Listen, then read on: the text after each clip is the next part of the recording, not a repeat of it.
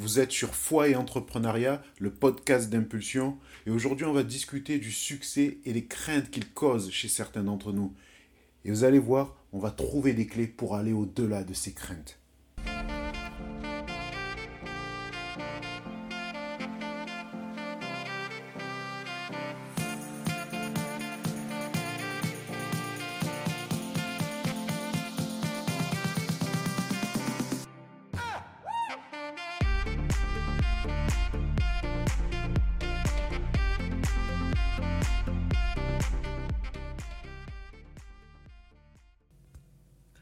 Pourquoi ai-je peur du succès?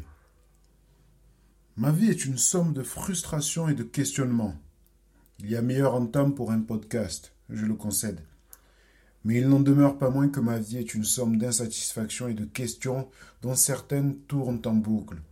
Mais grâce soit rendue à Dieu, car il me guérit et me soigne dans mon quotidien. une des frustrations avec laquelle j'ai eu et j'ai à lutter bien souvent, le plus souvent, c'est celle qui concerne mon désir de succès. Je me suis souvent vu dans la peau d'Azaph, le psalmiste, qui crie à Dieu et l'interroge sur son absence de réussite. Je vous invite à lire le psaume 73. Je sais que pour certains croyants, le succès, c'est sale. Pour d'autres encore, il est le signe de l'approbation divine. Certains l'adulent finalement et d'autres en ont peur, voire l'exècrent. Les tensions et autres frustrations qu'il provoque sont le signe du besoin criant d'une théologie pratique et pragmatique le concernant. En effet, ami entrepreneur, j'ai appris que les choses n'étaient pas toujours aussi simples. Dieu merci. Alors pourquoi ai-je peur du succès? Cette peur, elle peut trouver sa source dans diverses raisons. Premièrement, une méconnaissance de qui Dieu est. Posons-nous la question. Quel genre de Père aimant Dieu serait-il si nos échecs étaient une source de sa joie? Nous avons parfois cette croyance que l'échec est une obligation afin d'éprouver le chrétien. Et s'il est vrai que l'échec peut être le canal de Dieu pour nous faire grandir, bien des fois, dans l'aventure entrepreneuriale, les origines de l'échec sont multifactorielles. L'échec peut résulter de nos mauvais choix, d'une absence de maturité de notre projet, d'une insuffisance quant à sa préparation, voire des fois d'une conjoncture peu favorable. Cette peur trouve aussi sa source dans une méconnaissance de la manière dont Dieu agit.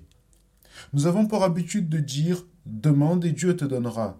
Ça en devient un mantra, une clé, voire une baguette magique, quelque chose qu'on se répète sans cesse. Et s'il est vrai que Dieu est souverain, maître de toutes choses, il n'agit pas pour autant de la sorte tout le temps.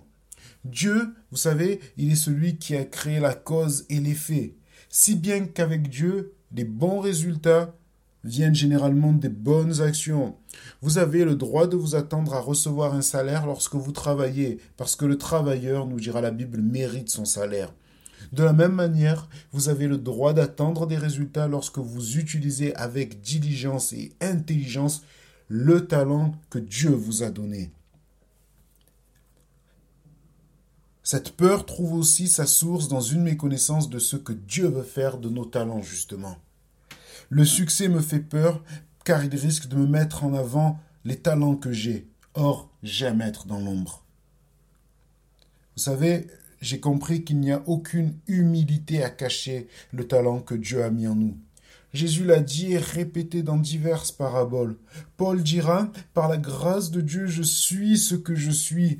Paul affirmait qui il était. Il ne s'inventait point, mais il ne s'en cachait pas non plus. Finalement, affirmez qui vous êtes. Si Dieu t'a mis un don, s'il a mis un rêve dans ton cœur, crois bien qu'il désire plus que tout au monde voir la réalisation de ce rêve l'épanouissement de ce don. Il désire voir cette réussite. Et j'ai compris en lisant la Bible qu'il n'était pas le seul. En effet, la Bible nous dira que la création entière attend avec un ardent désir la révélation des enfants de Dieu. Le monde aussi attend la révélation de ces dons que Dieu a mis.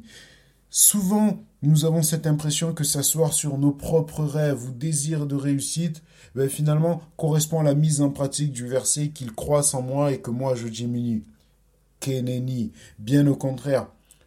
S'asseoir sur les rêves et les talents que Dieu nous a donnés est la meilleure façon de ne pas laisser Dieu croître en nous. C'est un peu comme si je lui disais Merci Seigneur pour ce que tu as mis en moi.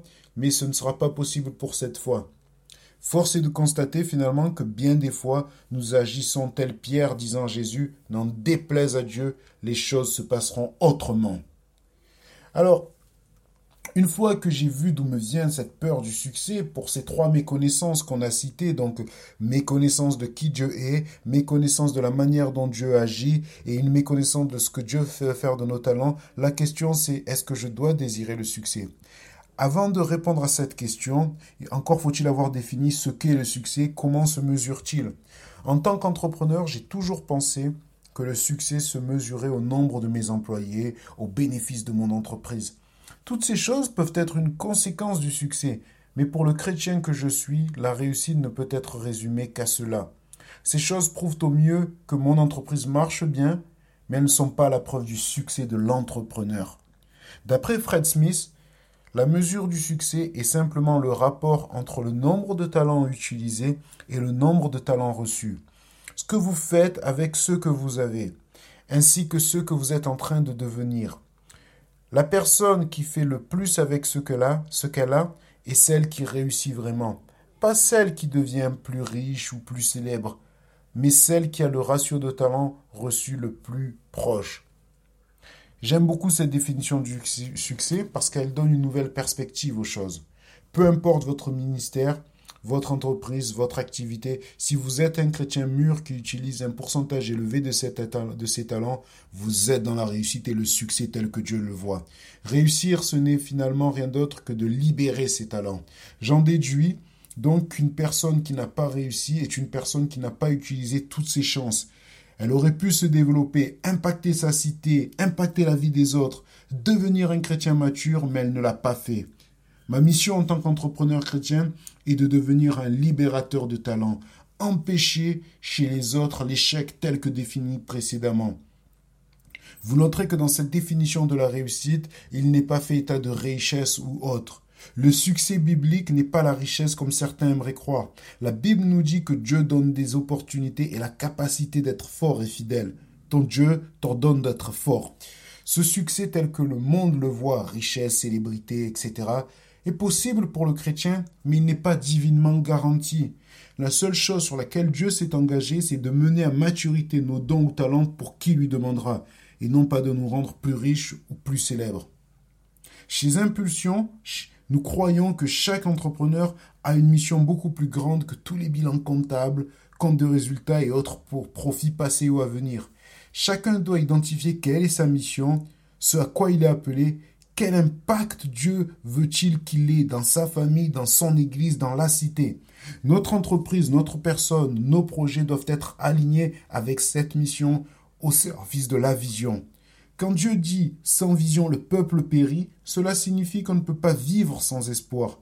Nous devons avoir l'espérance de voir la vision se réaliser. Nous, devons donc désirer cette réussite. Chez Impulsion, nous croyons qu'aucun entrepreneur ne devrait se lancer dans l'aventure entrepreneuriale avec l'échec en ligne de mur. Quelqu'un a dit si vous ne croyez pas en ce que vous faites, ne le faites pas. Comme l'apôtre Paul dira, courons de manière à remporter le prix. Ce même Paul qui dira encore je cours après le but, mais aussi moi aussi, si je cours, ce n'est pas sans fixer le but. En nous disant ces paroles, Paul exprime son désir de succès dans ses projets dans les rêves que Dieu a mis dans son cœur. Nous pourrions faire le parallèle avec Jésus qui a rendu son dernier souffle uniquement lorsque tout a été accompli. Il y a encore cette idée de mener à son terme et au succès la mission qui lui a été confiée. Alors dois-je désirer le succès? Oui, mais un succès tel que Dieu le voit. Encore faut-il pour cela avoir pris conscience de mes dons et talents, mais surtout être au clair quant à ma mission. Et quand tout ça est réuni, ma crainte du succès s'évapore. C'était Foi et Entrepreneuriat, le podcast d'impulsion. J'espère vraiment que ces quelques pensées vous ont parlé et au plaisir de vous retrouver très vite. À bientôt.